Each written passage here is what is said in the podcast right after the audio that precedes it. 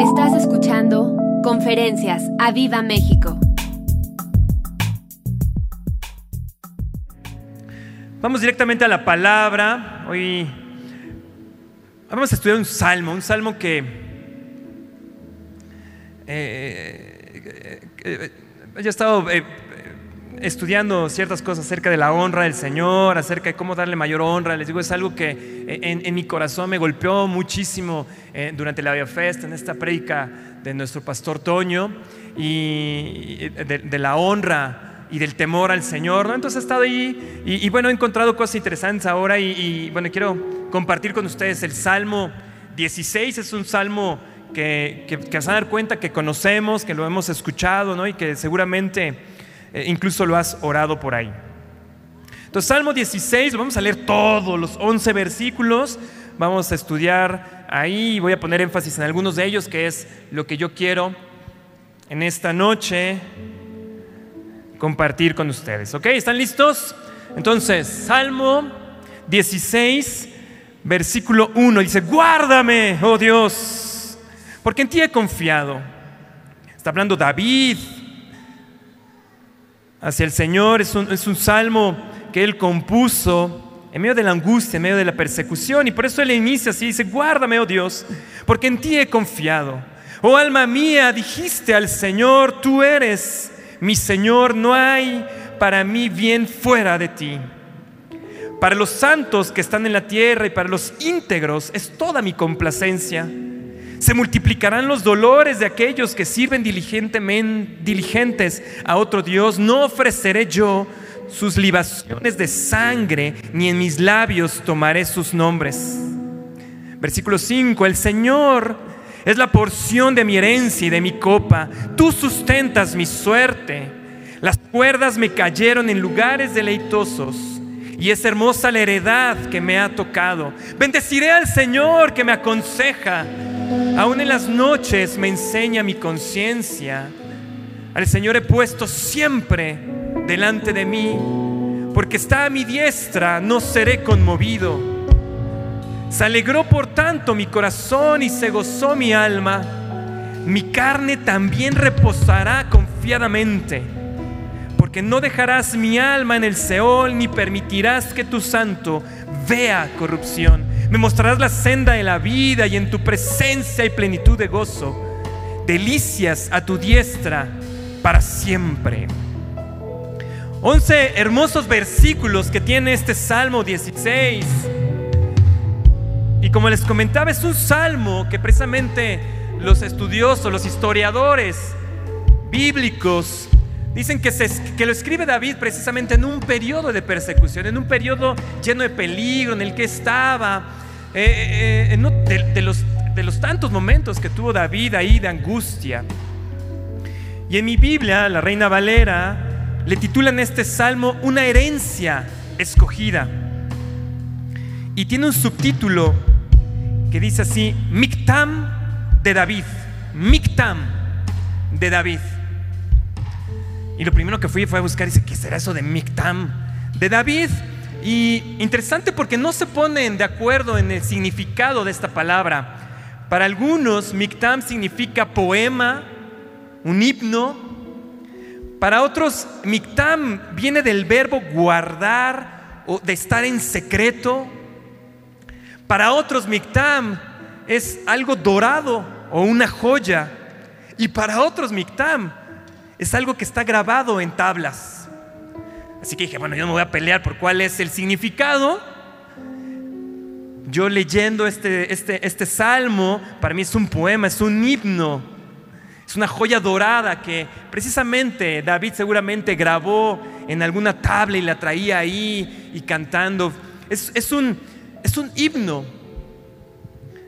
Estaba pensando decirle aquí a los chicos de alabanza, ¿por qué no toman estas, estos, estas palabras, estas letras y les ponen música? Y van a ver por qué, porque justamente aquí David está hablando en este momento de angustia, persecución, de peligro, y lo primero que inicia justamente David es diciendo, guárdame Señor. Y sabemos que David era especialista en clamar al Señor. Eh, conocemos otros de sus salmos y cómo él eh, incluso describía los momentos de angustia, los momentos de dolor y los ponía delante del Señor e iba ahí a clamar para que precisamente Dios le respondiera. Pero hay una particularidad en este salmo, porque precisamente no tiene este tono, digamos, dramático que, que tiene otros, otros salmos. Este Salmo 16, algunos dicen que es realmente eh, que demuestra la madurez espiritual a la que ya había llegado David. Empieza sin lugar a dudas clamando al Señor. En, eh, en, esta versión de la Reina Valera empieza con guárdame, en otras versiones dice protégeme, cuídame, sálvame. Les digo, es un salmo que estuvo escrito en tiempos de persecución y en tiempos peligrosos. Algunos dicen que es un salmo que fue escrito durante y para tiempos de crisis. Yo pensaba, decía, bueno, nosotros vivimos en tiempos peligrosos. Estamos viviendo en medio de una crisis. Eh, acabamos de salir de una crisis de seguridad y ahora está hablándose de la crisis económica, de la crisis financiera que va a golpear. Entonces, bueno, este salmo es para estos tiempos, ¿no? Y por eso está en la Biblia y hay que saber qué es lo que necesitamos aprender y aplicar de este salmo para precisamente llegar a ese nivel de madurez espiritual que tuvo David.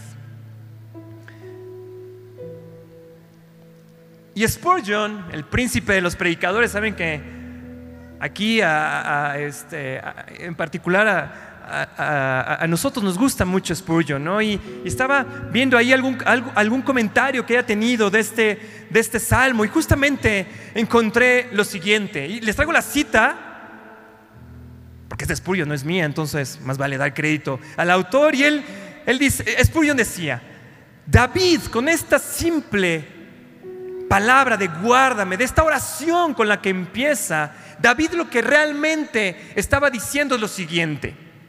Guárdame del mundo.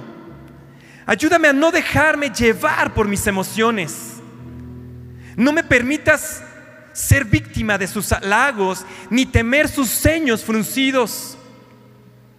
Guárdame del diablo, que no me tiente más de lo que puedo soportar. Escuchen esto. Guárdame de mí mismo Evita que me vuelva envidioso, egoísta, altivo, orgulloso, perezoso. Protégeme de esos males hacia los que veo correr a otros y protégeme de esos males hacia los que yo mismo soy más propenso a correr. Guárdame de los males conocidos y de los males desconocidos. Por ese príncipe de los predicadores, de ahí del porrito, guárdame todo lo que se arrancó a Spurgeon. Y estaba viendo que justamente es lo que hacen nuestros pastores cada mañana. En temprano yo te buscaré, que así es como nos enseñan a orar y así es como nosotros tenemos que orar. Tenemos que hacer apropiarnos de la palabra, apropiarnos del salmo.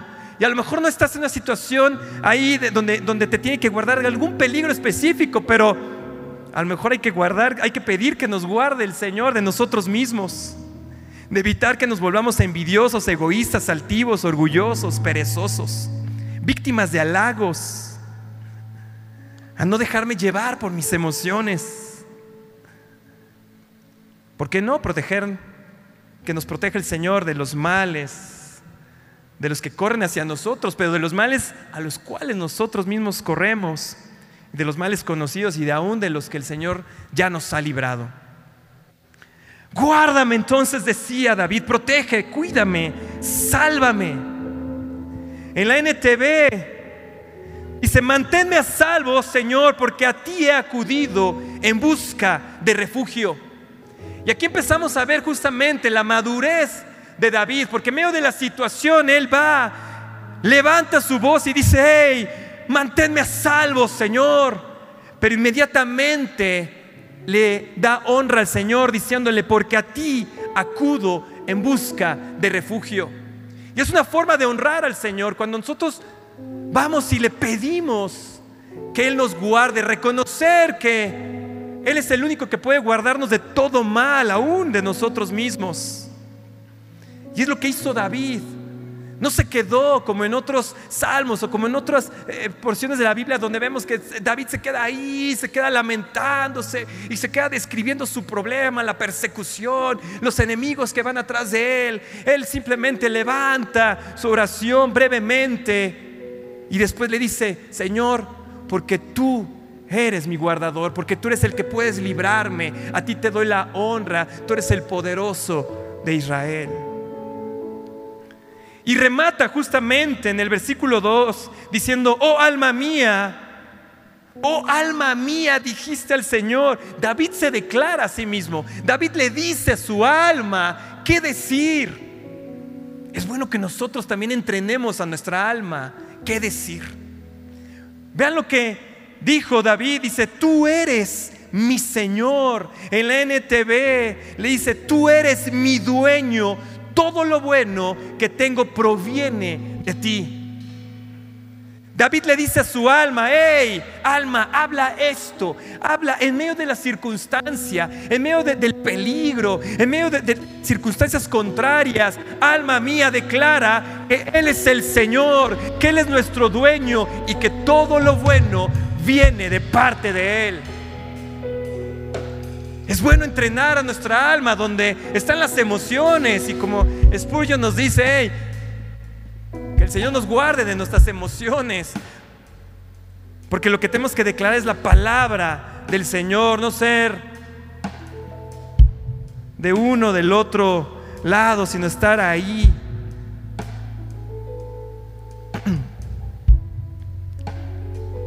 Todo lo bueno entonces proviene de ti. Y creo que esas son nuestras oraciones ahora, después de todo este tiempo, después de todo este tiempo que hemos estado en la mañana, en las tardes, en las noches, aprendiendo la palabra del Señor ya debió haber subido nuestra madurez espiritual. Ya no podemos enfrentarnos a las circunstancias de la misma forma. Ya no podemos quedarnos clavados en la circunstancia y en describir cómo nos duele la circunstancia o cómo nos está afectando la circunstancia. Lo que tenemos que venir es sí, pedir ayuda, pero sobre todo reconocer quién es el Señor y hablar la verdad escrita, su palabra que es por cierto lo que nos enseñan cada mañana nuestros pastores. Versículo 3. Dice, para los santos que están en la tierra y para los íntegros es toda mi complacencia.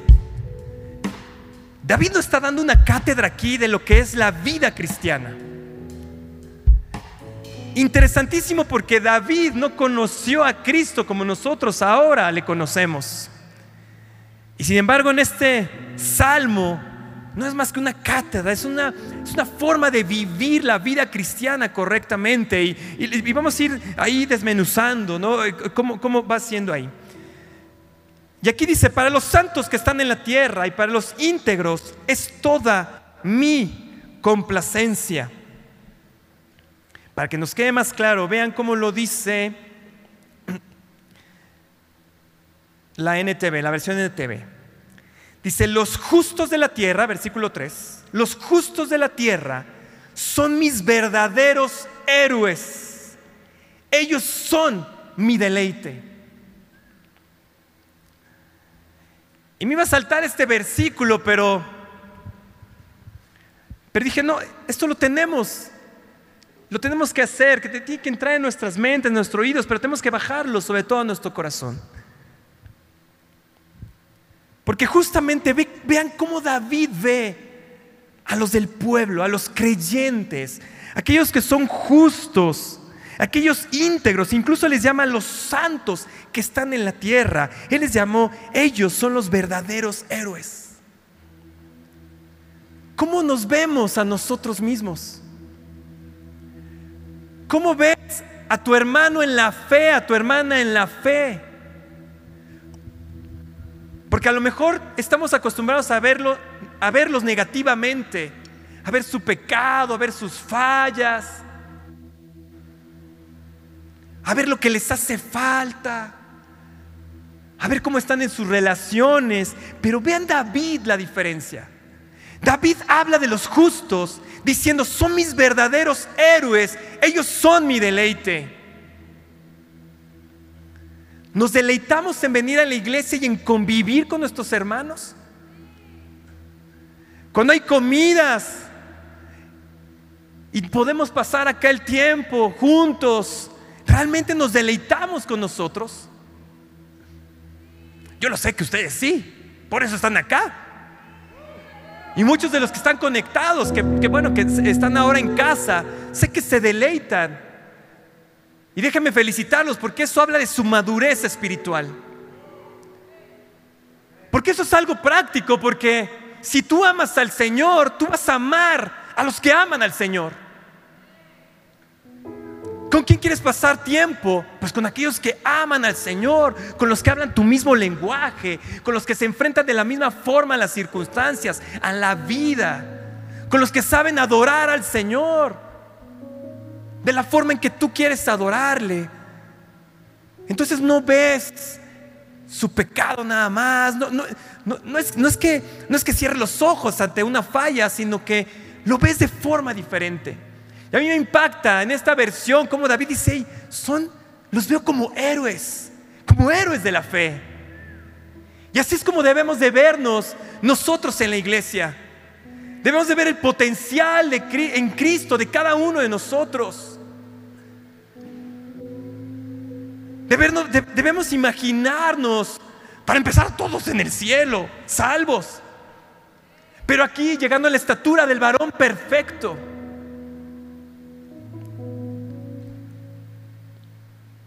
Es una forma fácil de que veas cómo está tu relación con el Señor, porque cuando tú te enfrías, cuando tú te enfrías delante del Señor, también te enfrías en las relaciones con tus hermanos en la fe. Y entonces ya no quieres, ay, que son hipócritas, es que esto, es que no me aman, es que no me llaman, y empiezas de verlo como los héroes, los verdaderos héroes de la fe que son. Porque también están peleando su vida espiritual acá. Porque también están peleando las circunstancias. Porque también están buscando madurar espiritualmente. Por eso debemos apoyarnos unos a otros por eso cuando hay comidas, cuando hay algún viaje y eres invitado, tienes que, tienes que agradecer y tienes que hacer todo lo posible para ir porque vas a compartir con tus hermanos en la fe y vas a crecer. Va a haber ahí una unión.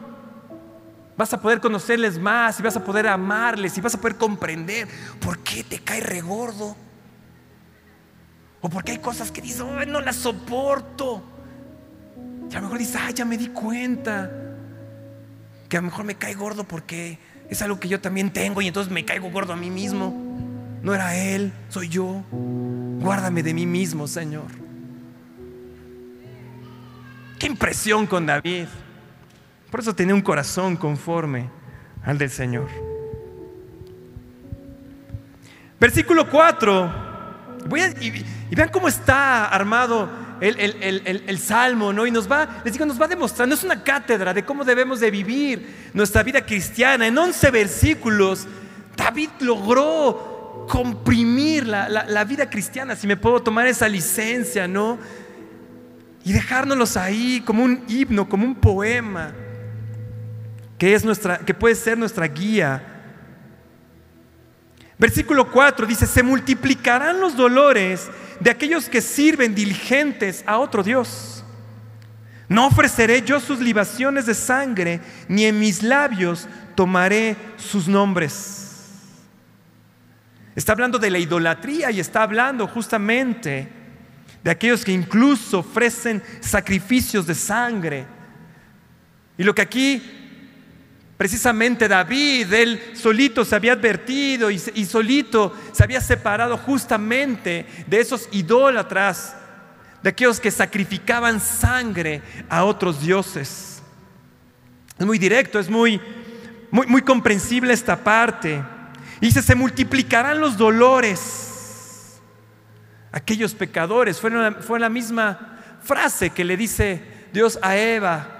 Dice, ahora se te multiplicará el dolor porque has pecado y así darás a luz.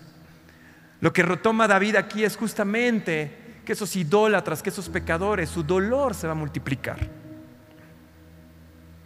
Y nos hace la advertencia a nosotros, decir, hey, cuidado, cuidado, tu complacencia debe ser con los de tu casa, debe ser con los de tu casa espiritual, debe ser con estos verdaderos héroes con los que te estás jugando la vida espiritual.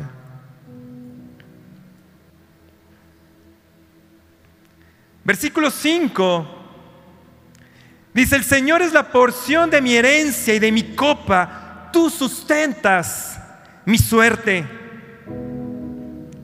El Señor es la porción de mi herencia y de mi copa, tú sustentas mi suerte. David el menor en su familia no era una familia de abolengo, David no venía realmente de una familia de abolengo y él sabía que no iba a recibir herencia por parte de su familia. Y a lo mejor tú sabes, ¿no? Que tienes, que no vas a recibir herencia de tu familia, que no vienes de una familia de abolengo, así que de la cual vayas a recibir una herencia. Pero vean lo que hizo David. Él declaró que la porción de su herencia y de su copa era el Señor. En la NTV dice, Señor, solo tú eres mi herencia y mi copa de bendición. Solo tú, Señor, eres mi herencia. Se apropió del Señor, de sus promesas y sobre todo de su bendición. Muchas veces buscamos la herencia de algún familiar o buscamos que la bendición venga de, algún lado, que venga, que venga de alguna persona. Y a veces estás pensando, es que la bendición va a venir acá, es que esta persona que conozco me va a abrir una puerta de bendición. Y a lo mejor incluso estás orando para que esa persona sea la puerta de bendición. Pero aquí David, lo que él declara y lo que nos enseña y lo que nos abre nuestras mentes, nuestros corazones, es, hey, el Señor es mi herencia y es mi copa de bendición. Y cada mañana tenemos que despertarnos e ir a declarar y tomar esa copa de bendición. Saber que de Él proviene todo lo bueno que tenemos. Todo lo bueno que tenemos. Y que Él va a abrir esas puertas de los cielos para seguir bendiciéndonos. Pero tienes que hacerlo parte. Tienes que saberte parte de la familia de Dios, tienes que saberte hijo de Dios para entonces poder recibir su herencia, sus promesas, su bendición. Yo sé que todo esto ya lo saben, que ya lo han oído, pero es un buen recordatorio en esta noche, es un buen recordatorio en este viernes de saber qué es lo que necesitamos apretar en nuestra vida. Porque les digo, este es, este es un salmo para tiempos de crisis, para tiempos difíciles, para tiempos peligrosos. Y sin lugar a dudas son los tiempos que estamos viviendo. Y creo que nuestra fe va a ser probada aún más. Hay cosas que se están moviendo, hay cosas que se ven en los países, se están declarando la guerra unos a otros, se están preparando. Escasez de alimentos, escasez de agua en nuestro país en otros países. Y lo que aquí está recordándonos David, lo que está recordándonos el Espíritu de Dios a través de este salmo, es que tenemos que ser fuertes, de reconocer quién es nuestra herencia, de saber que Él es nuestro protector, nuestro guardador, y que todo lo bueno proviene de parte de Él. David sabía que no iba a recibir herencia de su familia, pero fue más inteligente porque decidió que el Señor sería su herencia. Es una decisión que nosotros tomemos la herencia de parte del Señor. Si tú eres un discípulo de Cristo, si tú has aceptado la fe, has decidido creer y seguirle a Cristo, vienen las herencias y viene la bendición de parte del Señor a nuestra vida. Versículo 6 dice, las cuerdas me cayeron en lugares deleitosos. Y es hermosa la heredad que me ha tocado. En la NTV dice así, la tierra que me has dado es agradable, qué maravillosa herencia. Y en estos momentos David no era el rey David, estaba siendo perseguido. Y fíjense la mentalidad de David, el agradecimiento de David. Él dice, el Señor es mi herencia, es mi bendición. Y no sé qué herencia le haya recibido, no sé qué bendición haya recibido en ese momento. Pero, pero lo hermoso de David, la inteligencia de David, fue justamente decir, la tierra que me has dado es agradable, qué maravillosa herencia. Una actitud de agradecimiento de David. Una actitud de agradecimiento. Les digo en este momento, David no era el rey David, no, no, no, vivía en el palacio, no, no se asomaba y decía, mira, hasta allá llega mi territorio y la Cheyenne y también allá y la Cheyenne. David, la bendición, a lo mejor la bendición de ese momento, la, bendición de haber sido guardado en la batalla, la bendición de haber comido en ese momento, es lo que dice, qué agradable y qué maravillosa es la herencia. ¿Qué, corazón tan agradecido de parte de David.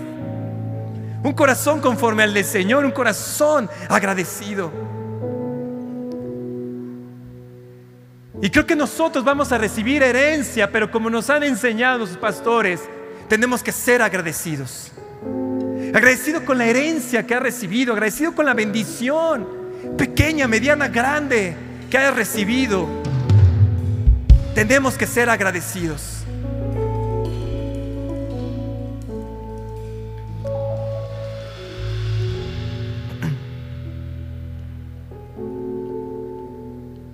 Hermosa heredad que me ha tocado. Tienes hijos, es hermosa tu heredad. Tienes hijos, es hermosa tu heredad. Los ves chuecos, los ves que se van, los ves que se equivocan. Es hermosa tu heredad. Tienes que hablar bendición sobre ellos. Tienes que verlos como unos héroes de la fe. No los puedes minimizar, no puedes angustiarte nada más y estar declarando sobre ellos maldición. Al contrario, habla bendición. Y como el Señor le ha hablado a, nuestro pastor, estos hijos que van a regresar al camino, al, verdadero camino del Señor. Hermosa tu herencia, tienes que mantenerte creyendo que esa herencia va a ser aún más hermosa cuando regresen a esta casa. Versículo 7, bendeciré al Señor que me aconseja, aún en las noches me enseña mi conciencia. Le agradecemos al Señor, le bendecimos por todo el consejo que nos da. Aquí David habla que en las noches, aún en las noches, dice, el Señor enseña mi conciencia. Nosotros hemos ido más allá con nuestros pastores porque es en las noches y es en las mañanas. Y el Señor nos enseña. ¿Le agradecemos? ¿Estás agradecido por cada mañana que hemos tenido de consejo?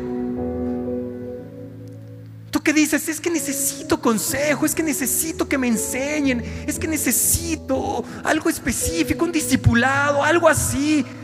Yo te digo, cada mañana estás recibiendo un discipulado, estás recibiendo un consejo de parte del Señor. Ahí está. Gracias a la tecnología, nuestros pastores pueden estar en su casa y tú en tu casa, en tu trabajo. Por ejemplo, como yo lo estoy ahí y recibir el consejo. Y por ello hay que bendecir al Señor, por ello hay que agradecer. Los consejos que recibimos en estas noches, prácticamente todas las noches de la semana, tenemos consejo, tenemos enseñanza de parte de Dios.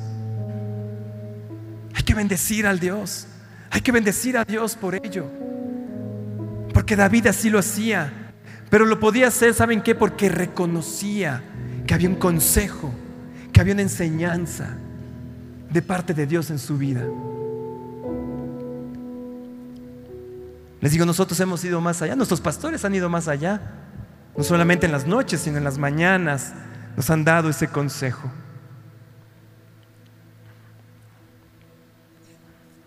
Bueno, y hasta aquí acabó mi introducción. Pero ya los veo cansados. Ya es viernes y ya recibí demasiado consejo.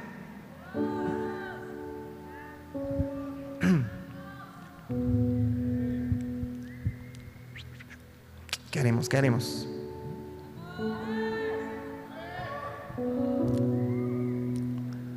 Bueno, vamos a, vamos a, vamos a uno más. Uno, un par más. ¿Les parece? Digo, ya estamos aquí. Ya están ahí en sus casas. Pues vamos a, vamos a, a seguir acá. Dice, versículo 8. Al Señor he puesto siempre delante de mí porque está a mi diestra, no seré conmovido. Al Señor he puesto siempre delante de mí, porque está a mi diestra, no seré conmovido.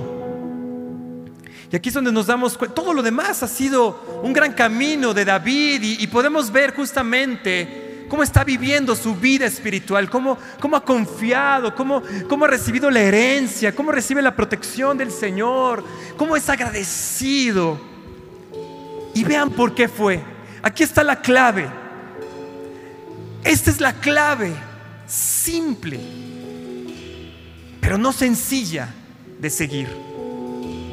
Vean lo que dice acá. Dice, al Señor he puesto siempre delante de mí. En otras versiones dice, al Señor he puesto continuamente delante de mí. La Dios habla hoy, siempre tengo presente al Señor. La NTV, sé que el Señor siempre esté, está conmigo. La NBI, siempre tengo presente al Señor. La TLA, Señor, yo siempre te tengo presente. David se dio cuenta que esa era la clave y hoy nos está dando esa clave. Es un asunto de enfocarnos siempre que el Señor está con nosotros que todo gira alrededor del Señor, pero siempre tenerlo presente delante de nosotros. Por eso es que después en este mismo versículo dijo, porque está mi diestra, no seré conmovido. David eh, tomó esa conciencia de saber que el Señor estaba ahí con él, que por lo tanto tenía esa seguridad, que aunque vinieran los enemigos, que aunque vinieran a buscar matarle, él no sería conmovido. Pero todo empezó tomando la decisión de siempre tener al Señor delante de Él. Es simple, pero no es sencillo. Requiere una decisión y requiere constantemente estar regresando a ello. Ahora que estaba yo preparando y que estaba ahí, yo te tengo que tener delante, Señor. Te tengo que tener presente. Y, y me doy cuenta que no es fácil. Hasta dije, ay, me tengo que comprar algo, me tengo que amarrar algo así para, para recordarme y tenerlo siempre, siempre presente. Porque David dijo, en todo, en todo, en todo.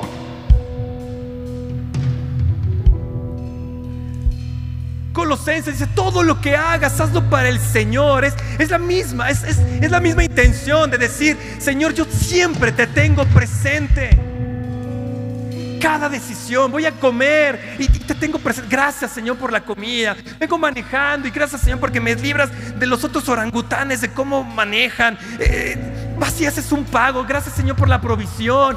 Gracias, Señor, por el aire que respiro. Gracias, Señor, porque me duele el oído. Me duele, pero sé que tengo oído. Siempre, siempre, siempre tenerlos presentes. Es poner toda la atención en el Señor, tener todo nuestro enfoque en Dios. Y es justamente lo que entendió David.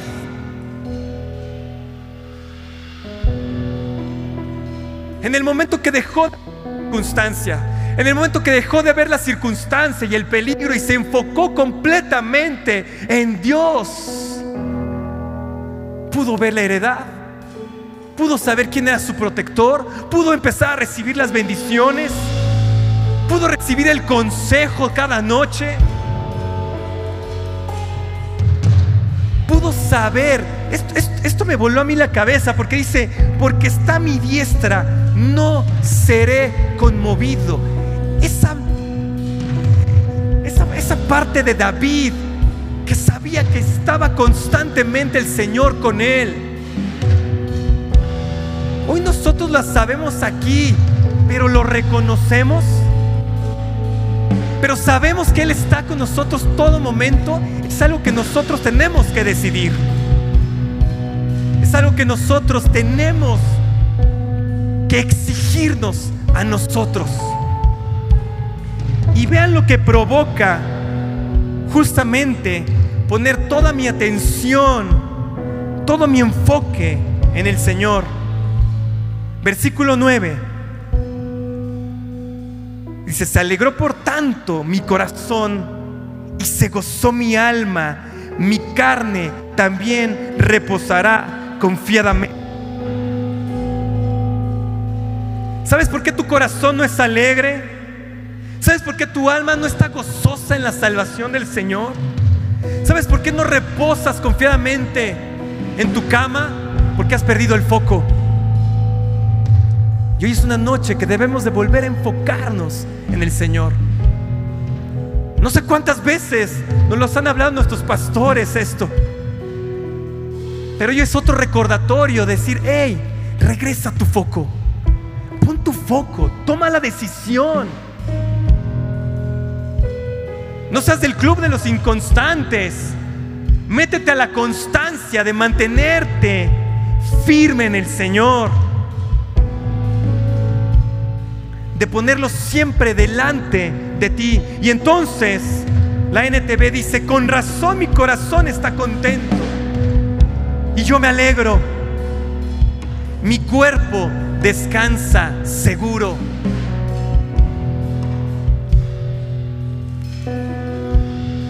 En el momento que ponemos nuestra atención en el Señor y mantenemos ese enfoque en el Señor, en sus promesas, en, el llamado que tiene para nosotros, en, sus mandatos, en obedecerle a Él, en sacrificar cosas, en sacrificar tiempo, dinero, esfuerzo, tu propia vida y enfocarte en Él entonces lograrás, lograremos lo que logró David. Un corazón contento, un alma alegre, gozosa y un cuerpo que descansa seguro.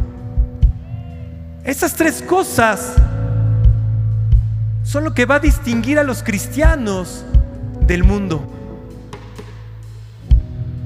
Que te vean alegre, que te vean gozoso, que puedas descansar. Que bueno, ¿cómo puedes dormir? ¿No ves las circunstancias? En el Señor confío. En mi Señor confío y Él me ha prometido que otros tendrán escasez de alimento, pero no mi casa. Que otros les faltará trabajo, pero no en mi casa. Que a pesar de que nos golpee alguna enfermedad, algún virus raro, el Señor será mi sanador. Y por eso puedo ir contento, gozoso, y poder dormir confiadamente. Y vean cómo cierra este salmo. Ya voy a acabar. Porque ya se va a acabar el salmo. Versículo 10. Escuchen esto. ¿ah? Porque no dejarás mi alma en el Seol, ni permitirás que tu santo vea corrupción porque no dejarás mi alma en el Seol, ni permitirás que tu santo vea corrupción. Cuando estamos enfocados en Dios, cuando estamos enfocados en sus palabras, en su palabra, cuando estamos enfocados en la herencia, en la bendición, cuando estamos enfocados en Él, en tenerlo presente, el Señor incluso te va a revelar sus planes. A David le reveló lo que iba a pasar con Jesús. David ni siquiera supo lo que estaba declarando. Después en el Pentecostés, Pedro volvió a ocupar esta, esta porción de este salmo para hablar precisamente de la resurrección de Jesús. David incluyó en este poema, en este himno, lo que iba a ser el Mesías. ¿Quién iba a ser el Mesías y lo que iba a pasar con nuestro amado Jesús? Estamos preocupados tanto por nuestras cosas, estamos preocupados tanto por nuestras circunstancias. Cuando el Señor dice, hey, te quiero revelar mis planes. Quiero que entiendas que va más allá. Quiero que veas más allá. Quiero que veas cuáles son mis planes. Y aunque no los entiendas, te los voy a revelar. Para que otros crean. Dice, me mostrarás la senda de la vida. Me mostrarás la senda de la vida. Nos ha mostrado a Jesús. El camino a la vida. El único camino a la vida, a la vida eterna. Y en tu presencia hay plenitud de gozo, delicias a tu diestra para siempre. Delicias a tu diestra para siempre. Delicias a tu diestra para siempre. Lo que le estaba revelando, lo que le reveló a David, es lo que tú y yo y David vamos a vivir en el cielo. Delicias para siempre. En su, en su presencia hay plenitud de gozo él nos mostrará la senda. Nos ha mostrado a Jesús, pero también nos va a encaminar para el camino, el camino angosto que nos llevará justamente a la vida eterna. Y la clave está en poner al Señor siempre delante de nosotros. Simple, ¿no? Clave simple. Pues hagámoslo entonces. Pónganse de pie ahí, vamos a cerrar orando. Hermoso salmo. Dice Roberto que se compongan el rap de David con ese salmo.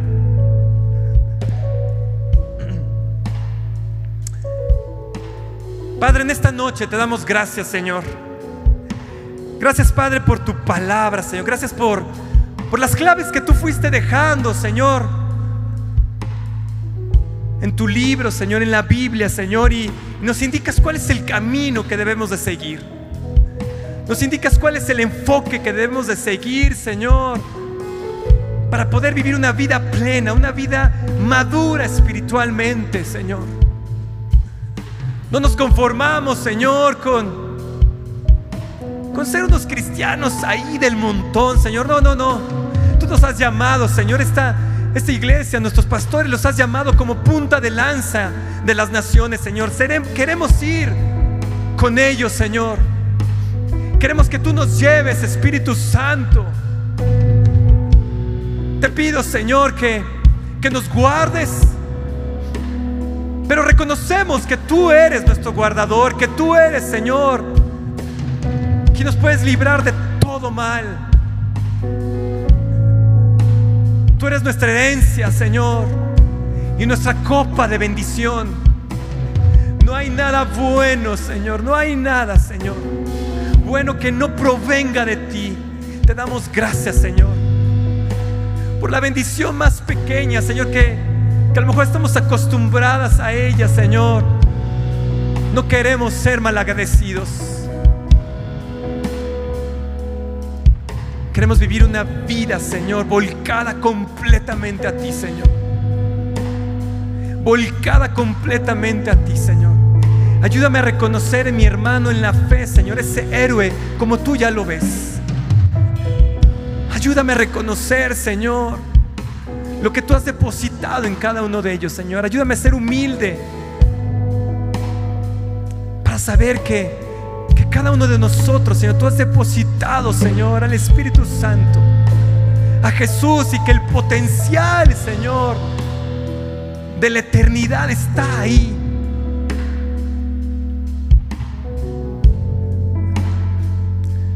Ayúdanos, Señor, a vivir una vida como David, Señor. No te conoció a ti, Cristo, como nosotros podemos conocerte.